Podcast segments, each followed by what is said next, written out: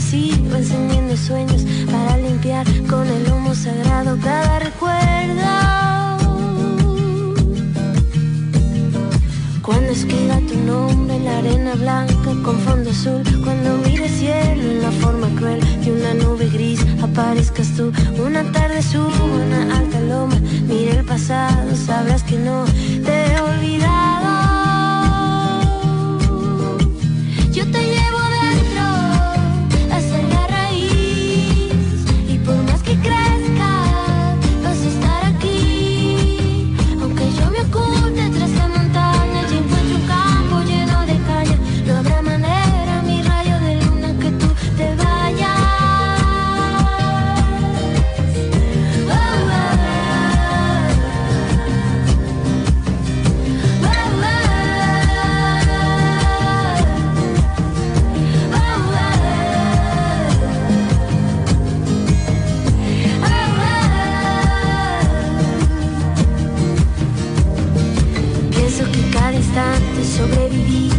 caminar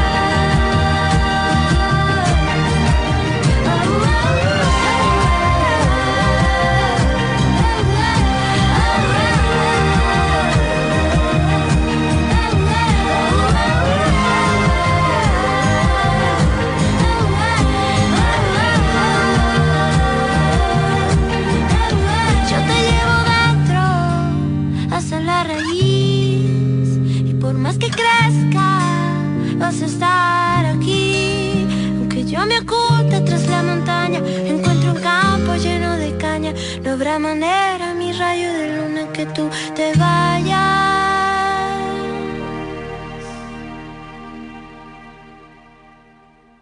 Reciban una cordial bienvenida al programa Despertares. Hoy en el ciclo de escritores mexicanos, historias y voces para descubrir.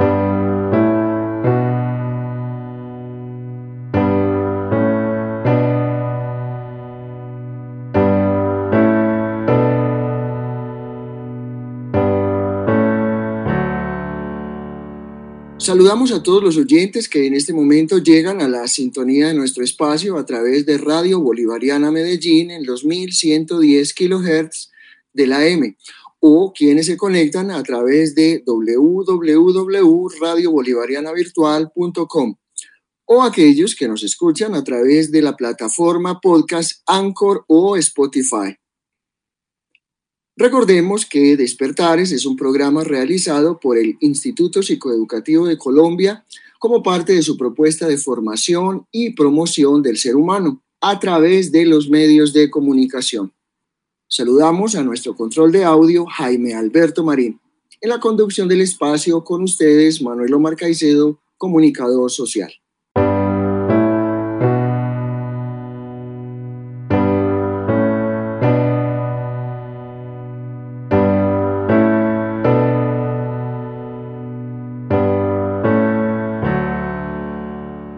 Al hablar de literatura mexicana, nos referimos a un conjunto de obras literarias que fueron escritas o bien en territorio mexicano o bien por autores de origen mexicano.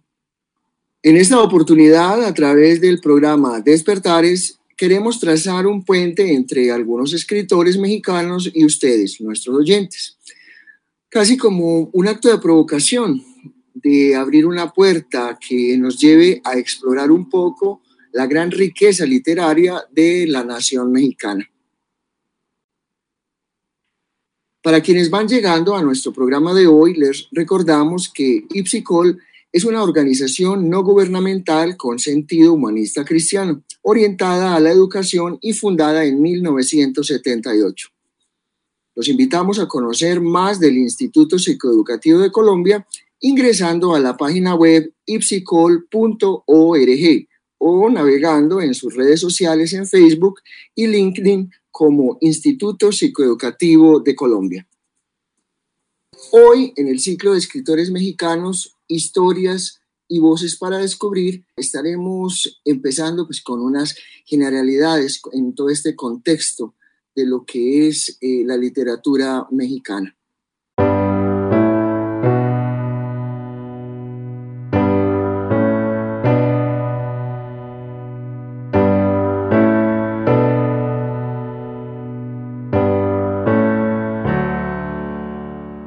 Bueno, como les manifestaba al comienzo de este espacio, esta serie de escritores mexicanos, historias y voces para descubrir, es eso mismo, una invitación para adentrarnos en eso, en las letras mexicanas, de adentrarnos a una literatura llena de contraste y plumas que en su evolución pues, plasmaron las historias de un pueblo, de la forma de ser de ese pueblo de México y de sentir de tantas maneras eh, sus olores, sus sabores, sus ambientes, sus regiones, sus paisajes.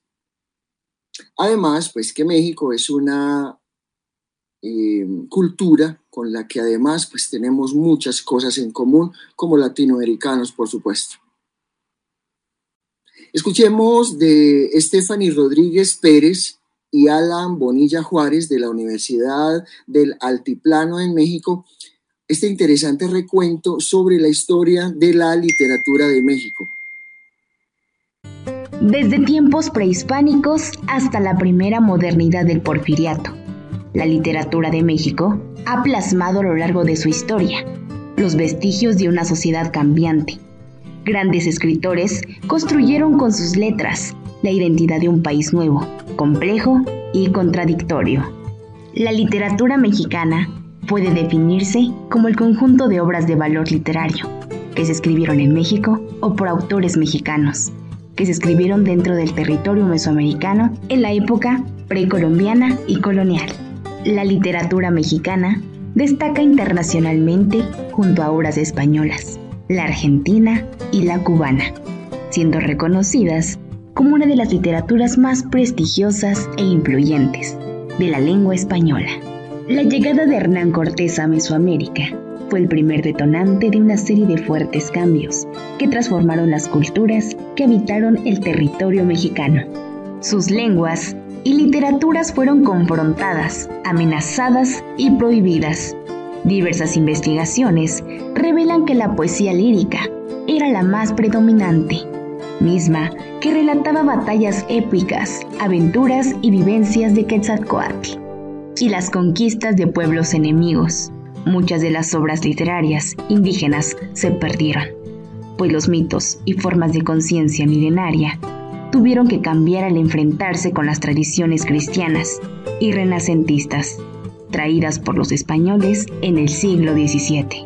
Fue para la Nueva España un periodo de reacomodo económico y social. Las grandes epidemias habían disminuido, las poblaciones indígenas ya cristianizados y la atracción que generó las riquezas de Perú, disminuyó el interés europeo por la Nueva España. La sociedad hispana, rodeada del estilo barroco, comenzaba a consolidarse en estratos bien definidos por el sistema de castas.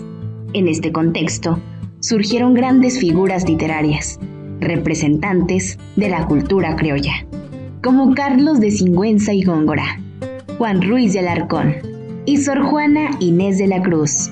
La influencia de los escritores jesuitas en el último siglo virreinal, las disputas entre neoclásicos y costumbristas. En los primeros años después del movimiento de independencia, fueron piezas clave para la transformación de la literatura mexicana, pues los escritores de la época se enfocaron en la política y en las armas. La obra más destacada de este periodo es El Periquillo Sarmiento, novela de José Joaquín Fernández de Lizardi, publicada en 1816, en un tiempo en el que predominaba en el país las inversiones extranjeras y guerras interinas. La literatura mexicana se volvió romántica, nacionalista y tardíamente moderna. Después del triunfo de la República sobre el imperio de Maximiliano en 1867, México vivió un periodo de relativa calma en el cual el gobierno fomentó el arte y el trabajo intelectual. La búsqueda estética tomó dos principales caminos. Por un lado, una mirada social y por el otro, el modernismo. Los poetas Amado Nervo y Manuel Gutiérrez Nájera son los máximos exponentes de este movimiento literario. La mayor parte de los mitos y obras literarias de los pueblos se transmitieron de forma oral, se sabe que los novicios de los sacerdotes mexicas tenían que memorizar obras líricas y de la mitología de su pueblo. Algunas de estas producciones fueron fijadas para siempre por medio del alfabeto latino, que los misioneros de las Indias emplearon en el siglo XVI para transcribir la información que recibían de los indígenas. La obra de los misioneros en el centro de México permitió conservar más fielmente la tradición oral de los pueblos de habla náhuatl que la de otras culturas de otras zonas de Mesoamérica. En este sentido, resulta especial el conjunto de obras líricas atribuidas a Colmisklin Netzahualcoyotl, 1402-1472, Tlactoani de Texcuco, que pasó a la posteridad con el título de Rey Poeta. Sus obras, junto a la de otros nobles de los pueblos nahuatlacas del altiplano, como Ayocuan de Chalcoatenco y Tecayaguansi de Huejotzinco, constituye la muestra más amplia de obras líricas y filosóficas precolombinas, recuperadas para la posteridad. De menores dimensiones es el acervo literario, recuperado entre otros pueblos del posclásico, como los purepechas, zapotecos y mixtecos. El caso de los mixtecos es especial, porque se conservan cuatro códices escritos, por Ocho Venado y Ya Señor, de Tilantongo y Tututepec, que han permitido hacer una aproximación a la historia de ese pueblo. Cuando hablamos de características distintivas del género literario mexicano con el del resto del mundo, sin duda alguna debemos tomar los siguientes como los más característicos. El uso frecuente de temas relacionados con la pobreza, la desigualdad económica y social y la Revolución Mexicana. Es bastante común encontrar en los textos temas que son socialmente frecuentes y preocupantes en México, tomando en cuenta la poca importancia que se ha tenido con el pasar de los años, la poca intención para incluir a las comunidades indígenas, junto a sus tradiciones y cultura. Un ejemplo de esto lo podemos encontrar en autores reconocidos como Juan Rulfo y Mariano Azuela, donde gracias a sus experiencias personales nos cuentan cómo era el estilo de vida de las provincias en comparación con las ciudades más reconocidas, donde abundaba el abandono, la pobreza, el sufrimiento y el engaño. Se podría decir que la historia literaria mexicana no comienza sino hasta el siglo XVII, antes del comienzo de la colonia. Ya existían distintas descripciones literarias prehispánicas y de la propia elaboración colonial, en las historias crónicas de autores como Sahagún Alba Esclisochitl, entre otros. Sin embargo, no fue hasta los últimos años de la colonia cuando se empezó a exponer críticas y se realizaron estudios historiográficos enfocados en la actividad literaria. La primera gran obra literaria mexicana, llamada La Biblioteca Mexicana y escrita por Juan José Guiara y Eguren, la cual comenzó en el año 1735. Se publicó en 1755 es el resultado de una poderosa reacción contra el descontento que existía en España y Europa, en general, sobre la literatura americana. Importancia de la literatura mexicana. Además de ser una columna importante de la historia americana, desde sus inicios hasta la contemporaneidad. La literatura mexicana, durante la segunda mitad del siglo XX, Formó parte importante de lo que es conocido como el boom latinoamericano. Época en que la literatura latinoamericana empezó a expandirse y a popularizarse en todo el mundo. Los autores mexicanos más destacados durante esa época son los ya conocidos Juan Rulfo, Octavio Paz y Carlos Fuentes, quienes abrieron las puertas a numerosos escritores de todo el continente.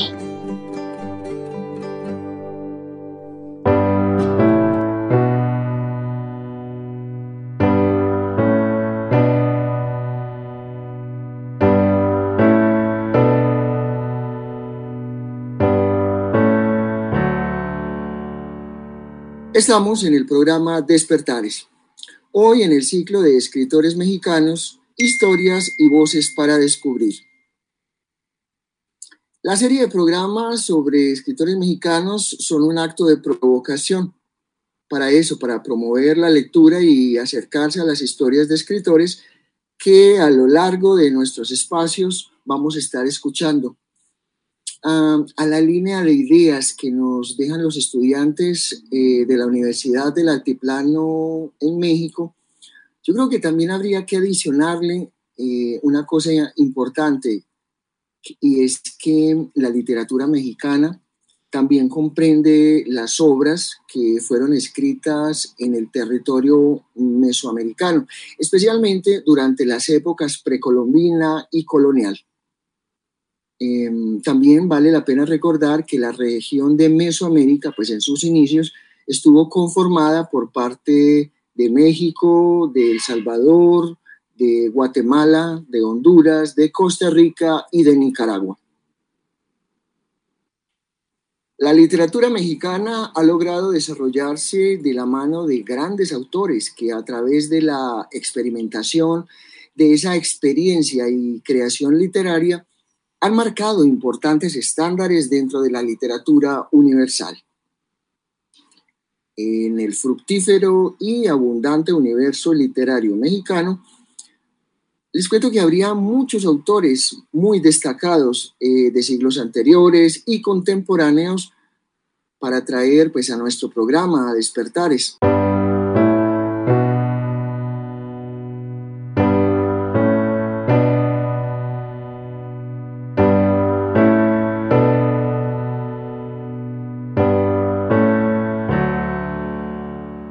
Estamos en el programa Despertares, hoy en el ciclo de escritores mexicanos, historias y voces para descubrir.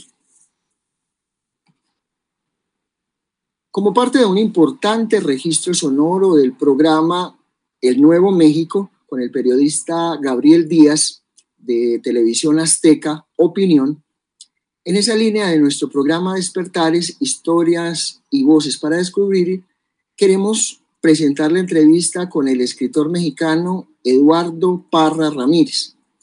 Este escritor y maestro ha sido presidente fundador de la Escuela Mexicana de Escritores. Desde mediados de los años 90, eh, Eduardo Parra se dedica a escribir y enseñar literatura. Ha publicado novelas, poesía, cuento, ensayos, crítica de cine y teatro.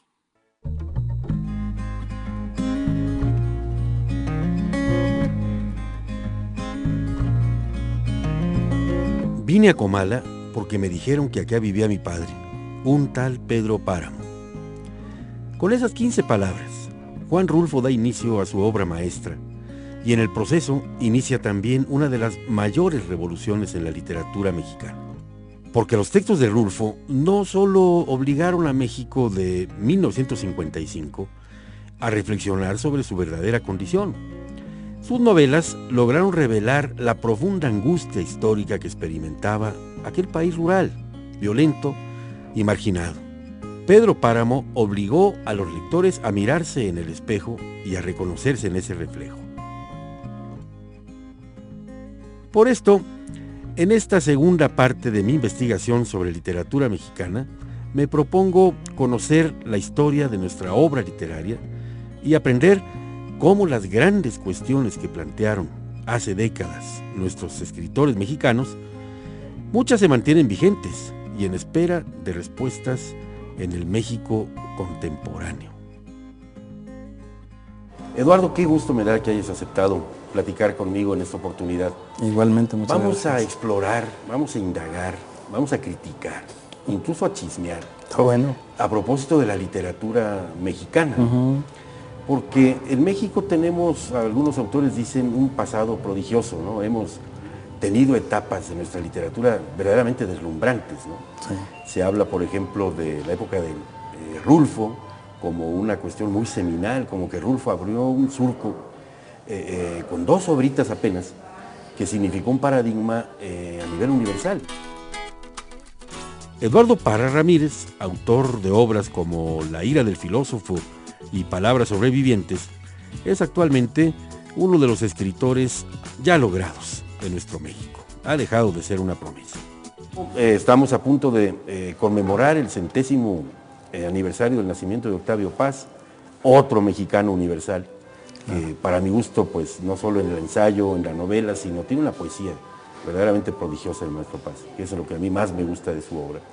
Pero un poco eso es el pasado, ¿no lo crees Eduardo? Son nuestras glorias nacionales, no tenemos por qué obviar que estamos ni más ni menos que en la librería Elena Garro, otra ah, autora mexicana también de fusta y fusta, como dicen por ahí, pero eh, el pasado a veces nos alcanza y nos determina como para inmovilizarnos en literatura. ¿Eso es cierto? Yo creo que en el caso de estos dos autores en particular, yo creo que son dos autores que permanecen muy vigentes eh, por los alcances y los profundos significados de sus respectivas obras. Pero es cierto que también el, anclaje en esta reverencia del pasado un poco nos opaca, nos impide ver quiénes son los escritores que están pues ahora surgiendo y que se están incorporando a la tradición y que están dejando también obras, obras importantes. Casi podría decirse quiénes son los escritores que en un, en un futuro, en un futuro sin, afán de profecía, van a ser los que, mm, lo que son representativos de estas nuevas generaciones. Y desde luego que los hay. Claro. Por épocas, ¿cómo distinguirías tú etapas de la literatura que podemos llamar mexicana? Yo creo que en el siglo XIX la literatura mexicana fue todavía una, literatura en formación muy dedicada a preocupaciones eh, de tipo social, por la propia historia que imperó en México, sobre todo en la segunda mitad del siglo XIX, con fuerte influencia del periodismo. Aún finalizada la etapa colonial, en México se dieron pocos intentos para crear una auténtica literatura nacional, en gran parte debido a la turbulencia política del siglo XIX. Y cuando realmente hay un despegue de la literatura mexicana es en el siglo XX con la base de la narrativa es esta llamada novela de la revolución, este, y es ahí donde surgen las primeras grandes novelas mexicanas, ¿no?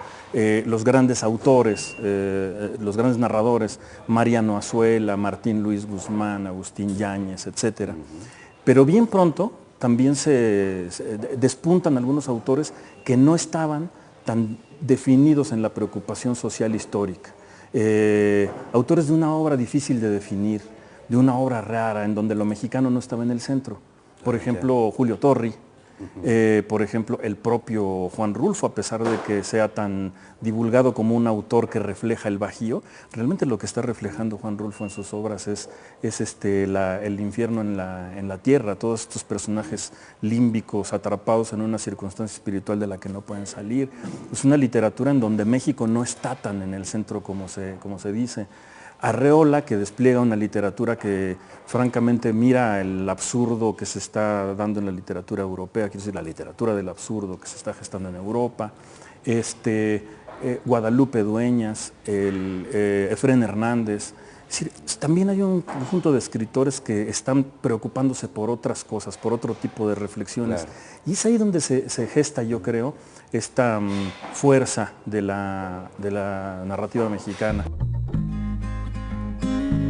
Si tenemos a reconocidos poetas románticos como un amado Nervo, ellos solo surgen bajo la Pax porfiriana y con claras influencias europeas. Fue a partir de las ruinas que dejó la revolución cuando México busca con urgencia una nueva identidad y es entonces cuando la literatura cobra relevancia en una nueva etapa y se transforma en una brújula para ese México renaciente. Si alguien te pidiera, a ver, apúntame en un canon mexicano, ¿quiénes serían los indispensables, como se dice muchas veces por ahí? Es muy, muy interesante esa pregunta porque sobre todo remite a quiénes hacen el canon. desde luego que hay un canon que existe desde la versión del Estado mexicano, también desde la versión de la academia, eh, de la industria editorial, y desde luego que en ese canon están las grandes figuras, en ese canon está desde luego Octavio Paz, está Juan Rulfo, está Juan José Arreola, este, está eh, López Velarde en la poesía, Jaime Sabines, etc. Pero también hay un canon con el que los escritores y los, lectores de, digamos, los lectores avesados en la literatura mexicana sostienen un diálogo y yo ahí pondría autores que no son tan divulgados y tan conocidos. Por ejemplo, creo que en ese canon estaría Juan Vicente Melo que es un autor poco, poco visitado por la dificultad, por la complejidad de su trabajo literario. La novela La obediencia nocturna es una de las grandes novelas que se escribieron en, México, diría todavía más que se escribieron en el idioma, pero este, dada su complejidad, su dificultad para penetrar ese discurso tan turbio, tan oscuro, no ha sido una novela tan visitada. Eh, Francisco Tario es un autor que ahora se ha estado eh, ya, digamos, reconociendo, visitando su obra, han aparecido ya ediciones de su obra, pero durante muchos años fue un autor prácticamente secreto, un autor olvidado, era muy difícil conseguir los, los libros de Francisco Tario, la novela aquí abajo no se conseguía desde la edición de los años 40 hasta este, hasta la recentísima edición de que hizo, que hizo Conaculta en la colección Singulares. Duró muchísimo tiempo. ¿Y, fueron como flashazos en la sombra? En, el sentido de que no son, como dices, muy visitados ahora, tampoco fueron muy conocidos en su tiempo. Muy poco, fue muy, muy poco conocido. Guadalupe Dueñas es una autora también muy poco conocida. Inés Arredondo, yo la mencionaré como, como parte de ese canon. Hay un autor extraordinario, espléndido, que sí forma parte de las antologías, que es, este, que es José Revueltas, que yo lo pondría en uno de los primerísimos lugares de este, de este canon mexicano, de este canon de narradores importantes. México ya no es el que fue hace un siglo. Y es posible que quizá para muchos lectores contemporáneos, el Llano en Llamas, eh, Pedro Páramo, les parezcan vestigios de una época que jamás volverá. Sin embargo, nuestras grandes obras literarias permitieron a nuestro país reconocer su multiplicidad de rostros, de personajes, de fantasmas, sus numerosas demografías que lo conforman, así como explorar sus múltiples historias al igual que sus múltiples futuros. O sea, toda buena literatura es revelación, de una esencia profunda del ser. Se, revela de una manera significativa, representativa y estética, desde luego. Entonces el, escritor de literatura está en una búsqueda constante, intensa, de sus, a partir de sus propias perplejidades y de sus propias interrogantes, una búsqueda de sí mismo. En, en, la vena estética, no en la vena ética. ¿no? Es célebre la frase de, de era de Wilde, el que decía que no hay libros buenos ni malos, hay libros bien o mal escritos. este, creo que en el fondo, en el fondo de todo proceso literario, hay algo que es esencial y que es universal. Eh, insisto, es la condición humana. Lo que hace el artista es explorar cuáles son estas, este, estas aristas, estos pliegues de, la condición humana para poder decirlo de una manera personal y de acuerdo a la, clave generacional en la, que, en la que está escribiendo. Y me parece que esa insistencia de escribir lo nacional deriva eh, un poco en propaganda y un poco en ideología, que son cosas que, son lastres del, trabajo artístico. Ha sido verdaderamente ilustrativa la plática contigo. A mí también. A mí me viste muchas claves que yo tenía más o menos ahí cerradas o ocultas, por lo cual te agradezco cumplidísimamente y siempre es muy fructífero platicar con alguien tan inteligente. Muchas gracias. No, al contrario, gracias por la invitación. Un, literato. un placer. Mi querido Eduardo, muchísimas gracias. Gracias. Estamos en el programa Despertares. Hoy en el ciclo de escritores mexicanos, historias y voces para descubrir. La literatura mexicana es de alguna forma un espejo para los ciudadanos de otras latitudes porque en su diversidad esta literatura retrata la esencia de los mexicanos. Eh, alguna de esta literatura ofrece una visión futurista del país o porque relata las peripecias pues, de lo que son historias de amor o nos transmite ciertos desencantos y sufrimientos en la condición de la soledad, eh, la enfermedad, el, abandono, las emociones, o porque también nos lleva a lugares inimaginados. Creo que es importante también señalar que muchos son pues, los escritores que como Sor Juana Inés de la Cruz, Amado Nervo, Juan Villoro o el mismo Octavio Paz mm, hicieron aportes importantes e interesantísimos pues, a la literatura mexicana. Nos, podemos, nos podríamos detener en lo que son las grandes obras literarias internacionales, pues que al menos deberíamos eh, tal vez leer una vez en la vida, creo yo.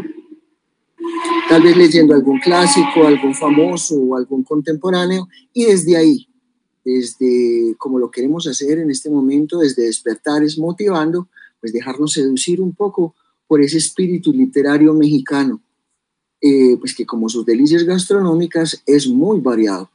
Y bueno, no solamente con acentos picantes, sino con acentos de demasiados sabores.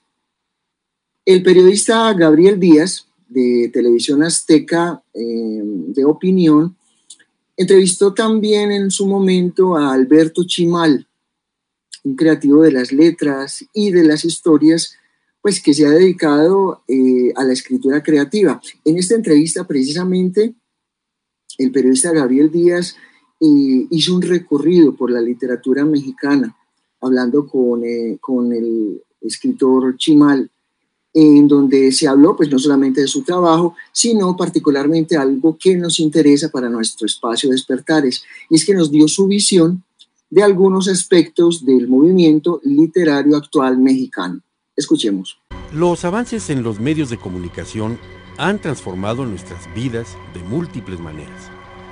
Aunque quizá el impacto más evidente sea en la forma en la que recibimos y consumimos información. Porque es innegable que, sin importar nuestra edad o generación, cada día es más común leer textos por un teléfono móvil, ver noticias en nuestras computadoras o compartir contenidos por redes sociales. Todo esto nos lleva a preguntarnos de qué manera esta realidad digital impacta al mundo literario de México y del mundo. Y para responder esto, hoy conversaré con Alberto Chimal, uno de los escritores mexicanos que ha entendido las amplias posibilidades que ofrecen los medios digitales en la creación literaria de este nuevo México.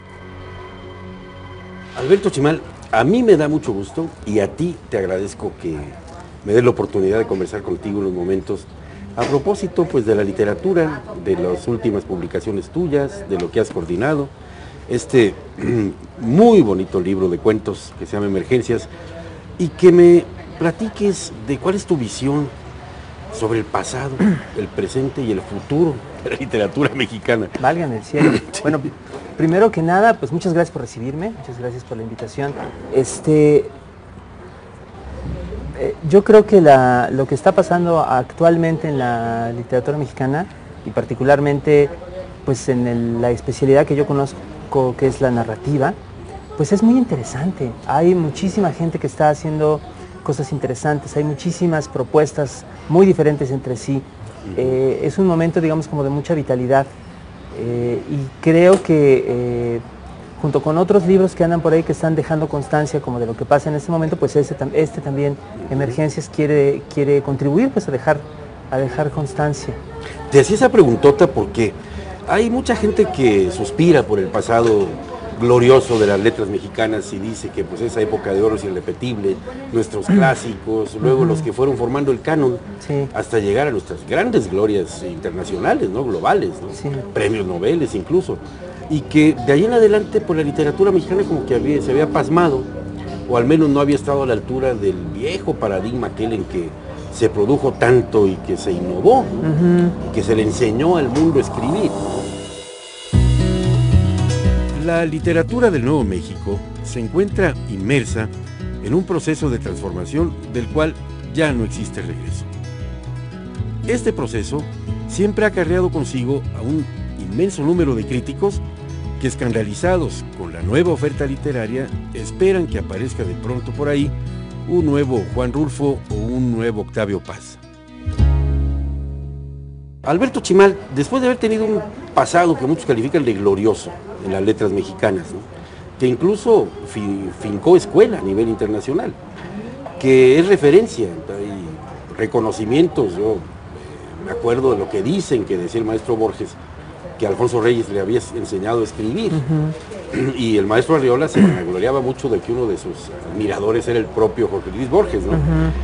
De ahí en adelante eh, vimos desfilar por el escenario pues notables literatos, ¿no? en todos los campos como tú mencionabas, eh, incluso premios noveles, y que daba la impresión de que ese pasado estaba condenado a ser clásico y que México ya no iba a salir, digamos, hacia una nueva perspectiva.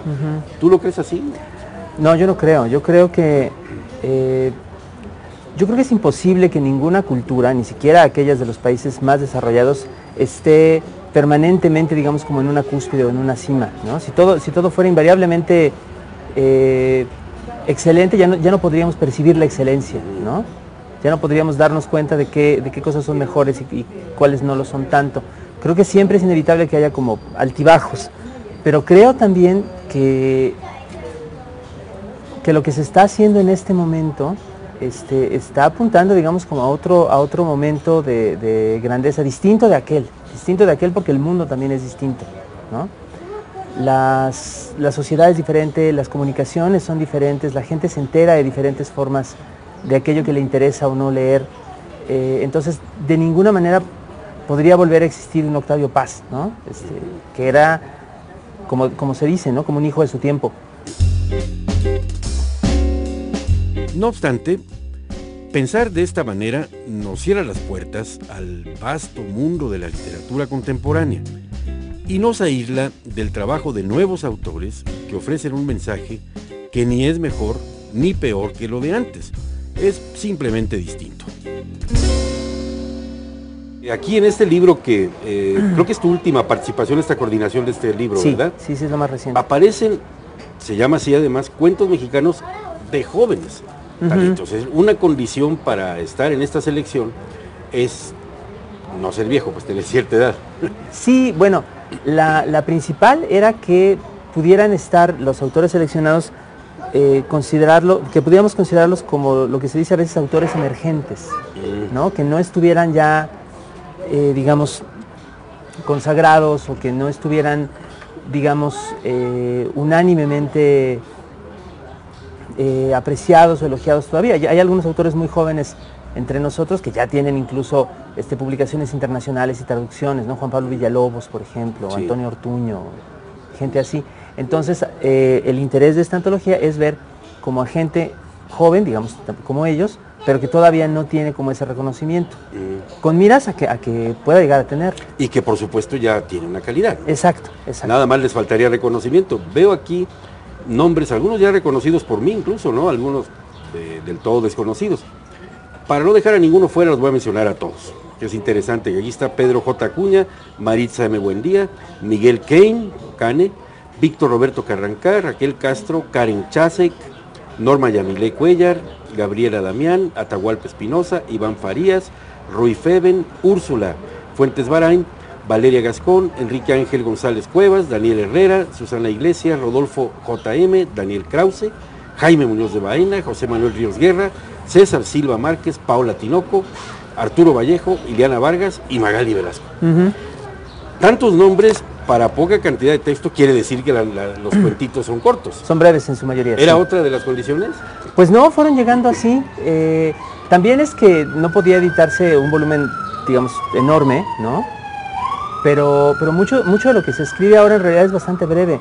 La, la tradición latinoamericana del cuento, me, da la impresión, es eh, de obras más breves que la de la tradición, por ejemplo, estadounidense. Los escritores contemporáneos viven en un México muy distinto al que habitaron aquellos titanes literarios del siglo XX. No sobra decir esto. Y con la presencia de los nuevos medios de comunicación, estos autores han tenido que actualizar no solo su mensaje, sino también la forma de redactarlo y transmitirlo, porque los nuevos medios traen consigo a nuevas audiencias, lo que obliga a presentar novedosas propuestas literarias. Pero platícanos un poco de ti, Alberto Chimal. Tu vena literaria, tu interés por la literatura, ¿cuándo lo empezaste a detectar? La verdad es que en mi caso sí fue desde la infancia el interés en, sobre todo en, el cuento, justamente en las historias, en la, en la, narrativa. Tuve la suerte de que en casa de mi madre, si bien no, no había el estímulo así de ponte a leer, ¿no? Este, sí había libros a la vista, sí había libros a mi alcance, y nunca nadie me, me dijo que no lo hiciera. Y bueno, tú eh, eres joven, apareciste en este mundo en los años 70, eh, te tocó el auge, digamos, de las letras en su forma impresa, pero también tú eres de la generación que engancha con las nuevas plataformas y con las nuevas formas de escribir, de leer y de consumir este mundo estético. Eh, no te voy a hacer la pregunta tan sobada de si tiene destino el libro o no mm. tiene, creo que es una discusión estéril esa.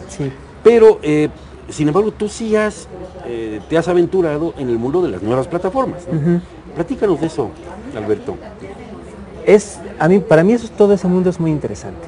Eh, desde, desde, el, desde el siglo pasado también, pues algo de lo que más me llamó la atención, digamos, este, entre, entre mis gustos de historias, de, literatura y, demás, pues eran estas, estas narraciones que tenían que ver justamente con, eh, pues con el futuro, a veces, a veces por el lado de la ciencia ficción, a veces no tanto, eh, para dónde podía llegar la pues la sociedad, la especie, a partir del uso de la tecnología, de cómo iban, iban cambiando las sociedades. Una, una de las, uno de los primeros libros que me aventé completo era, era justamente una, una, novela de este autor que ahora es muy reputado, entonces no era tan famoso, Philip K. Dick, mm. que se llamaba, no es la más conocida de él, se llama La penúltima verdad. Parte, parte de eso también pues venía eh, pues con esta vertiente pues de, de, la narrativa que surgió en los años 80 que llamaban el cyberpunk, que se refería, digamos, al uso de la tecnología digital y de cómo iba a transformar la, sociedad, de cómo iba a transformar incluso la vida humana, ¿no? Es cuando se empieza a hablar de este concepto del organismo cibernético, del cyborg, del ser humano transformado por la tecnología, eh, que en el fondo está entre nosotros desde muchísimo tiempo atrás, ¿no?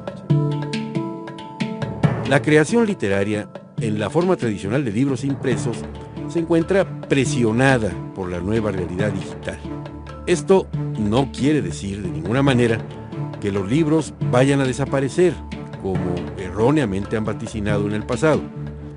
Solo significa que los autores contemporáneos deben utilizar todas las herramientas a su alcance para sobresalir y lograr impactar a nuevas audiencias.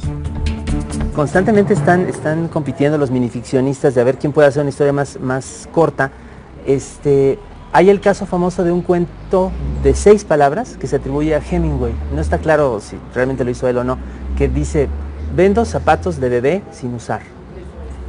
Con la idea de que, ¿no? ¿Por qué los vende? Pues porque ya no los va a utilizar, a lo mejor se murió el bebé, exacto. Y hay uno de un autor mexicano que se llama Luis Felipe Lomelí, que se llama El emigrante, que son cuatro palabras, ¿no? Pregunta, ¿olvida usted algo? Respuesta, ojalá. Mira qué bonito. Pues no los conocía ni el de Hemingway ni el otro, siempre el de Tito Monterroso es muy, muy citado. Es muy, es muy citado. Incluso se usa hasta para la broma cuando dicen, oye, ¿has leído el cuento de Tito Monterroso? No, no lo he terminado. No lo he terminado todavía, ya lo estoy leyendo, sí, está re bueno. está re bueno. Oye Alberto, pues qué gusto, ¿eh? podríamos seguirnos platicando aquí. ¿Estás a gusto en tu colaboración con el Círculo Editorial Azteca y la Fundación? Es un experimento para mí muy interesante, no porque lo diga yo, Normalmente la gente dice que nosotros los de la tele somos unos monstruos que destruimos la creatividad y que envenenamos a la gente, que tratamos de extinguir la literatura, que mandamos a la gente a entretenerse en babosadas para que no lean. Bueno, pues aquí estamos en tus colaboraciones con una muestra de cómo se pueden en las artes actuales hacer las dos cosas. Alberto, no sabes cómo te agradezco, ¿eh? Ha sido una plática Muchísimas gracias. Muy, muy agradable. ¿eh? Gracias. Gracias a ti. La revolución digital comienza a llevar a los escritores contemporáneos por caminos que antes eran impensables en su oficio. Y aunque en un principio estos cambios puedan ser vistos como algo caótico, la realidad es que al final llevarán a formular una visión literaria novedosa y original. Y para nosotros, los lectores de este nuevo México, solo nos queda apreciar estas nuevas perspectivas, dejándonos llevar por una literatura que se encuentra libre para explorar nuevos senderos y nuevos horizontes.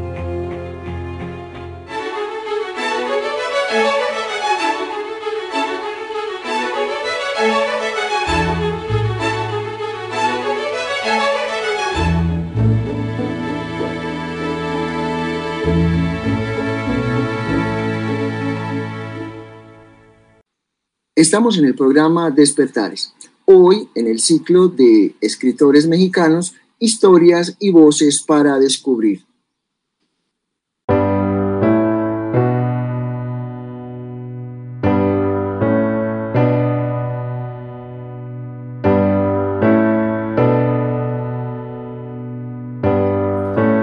Hay una revista digital en la que los lectores hispanohablantes eh, pues tienen ahora una revista literaria que les cuento que es la primera eh, digital global mm, que le cuenta al mundo sobre creación literaria y sobre la industria del libro y es eh, W Magazine del periódico El Tiempo. Y lo quiero reseñar acá desde nuestro espacio porque es un trabajo de muchas personas y en el cual eh, nos, nos, encontramos, me encontré un trabajo bien especial eh, de periodismo literario en la era digital. Y esto porque es importante, porque allí precisamente es de donde mm, vi un artículo muy bueno sobre Winston Manrique Sabogal y sobre los nuevos 20 mejores escritores eh, mexicanos que mm, nos menciona él que están cambiando el panorama literario, que es también pues un homenaje a la literatura de México, con una selección que hizo en su momento de unos autores no tan conocidos fuera de México, pero pues que de alguna manera han empezado a llegar con fuerza al mundo hispanohablante y bueno, pues claro, merecen tener eh, más atención y, y que de alguna manera algunos de nosotros estemos sabiendo que existen en un trabajo tan interesante.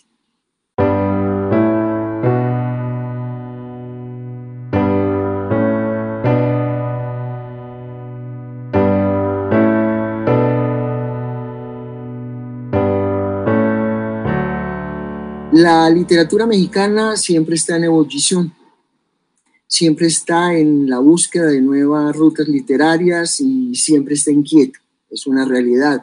Los penúltimos escritores que han llegado em, a enriquecer esta literatura son autores con un lenguaje vivo, que arriesgan en temas y en estructuras y miran la realidad de frente e indagan en historias eh, aisladas o personales o locales, pero con un carácter, y escuchemos esta parte tan interesante, un carácter universal en las temáticas que esos nuevos escritores están generando.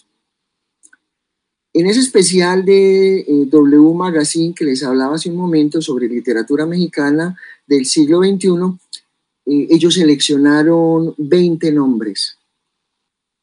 Mm, varios de esos nombres pues llevan algunos años publicando. Tal vez algunos de ustedes los habrán escuchado. Otros no son tan conocidos. Em, y otros pues han sido eh, empezados a editar fuera de México.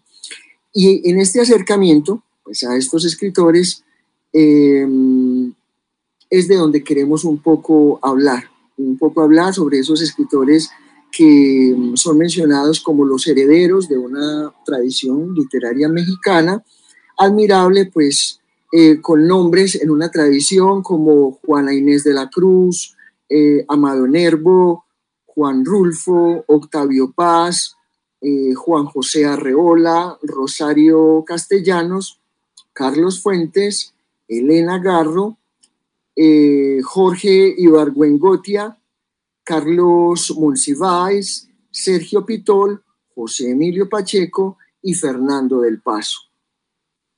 A esos nombres clásicos de la literatura latinoamericana eh, creo que podríamos proseguir con autores muy, muy prestigiosos y que están en activo, pues como Elena Poniatowska, eh, Margot Glantz, eh, Gonzalo Celorio, Juan Villoro, Alberto Ruy Sánchez, Ángeles Mastreta, Héctor Aguilar Camín, Enrique Kraus y Alma Guillermo Prieto.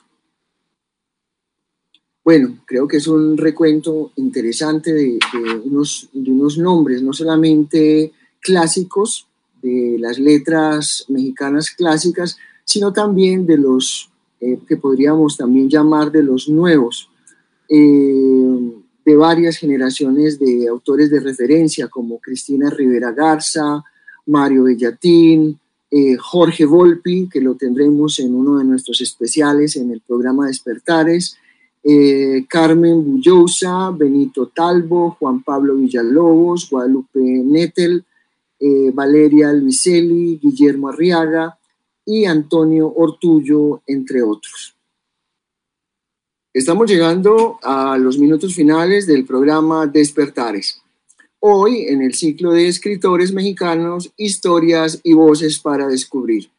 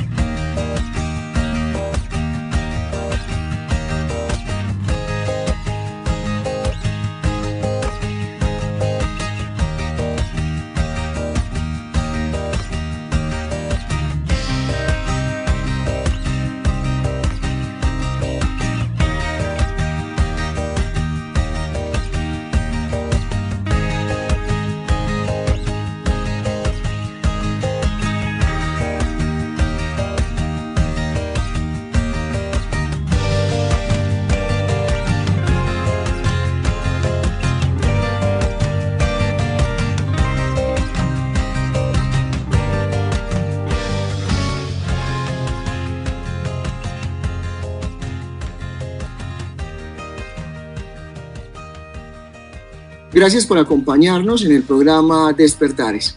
Hoy motivando la lectura de autores mexicanos y dando comienzo al ciclo Historias y Voces para Descubrir. A nuestro control de audio, Jaime Alberto Marín, a Radio Bolivariana y a cada uno de ustedes, nuestros oyentes, para quien preparamos cada una de nuestras temáticas, los esperamos en una próxima oportunidad. Les habló Manuel Omar Caicedo, comunicador social.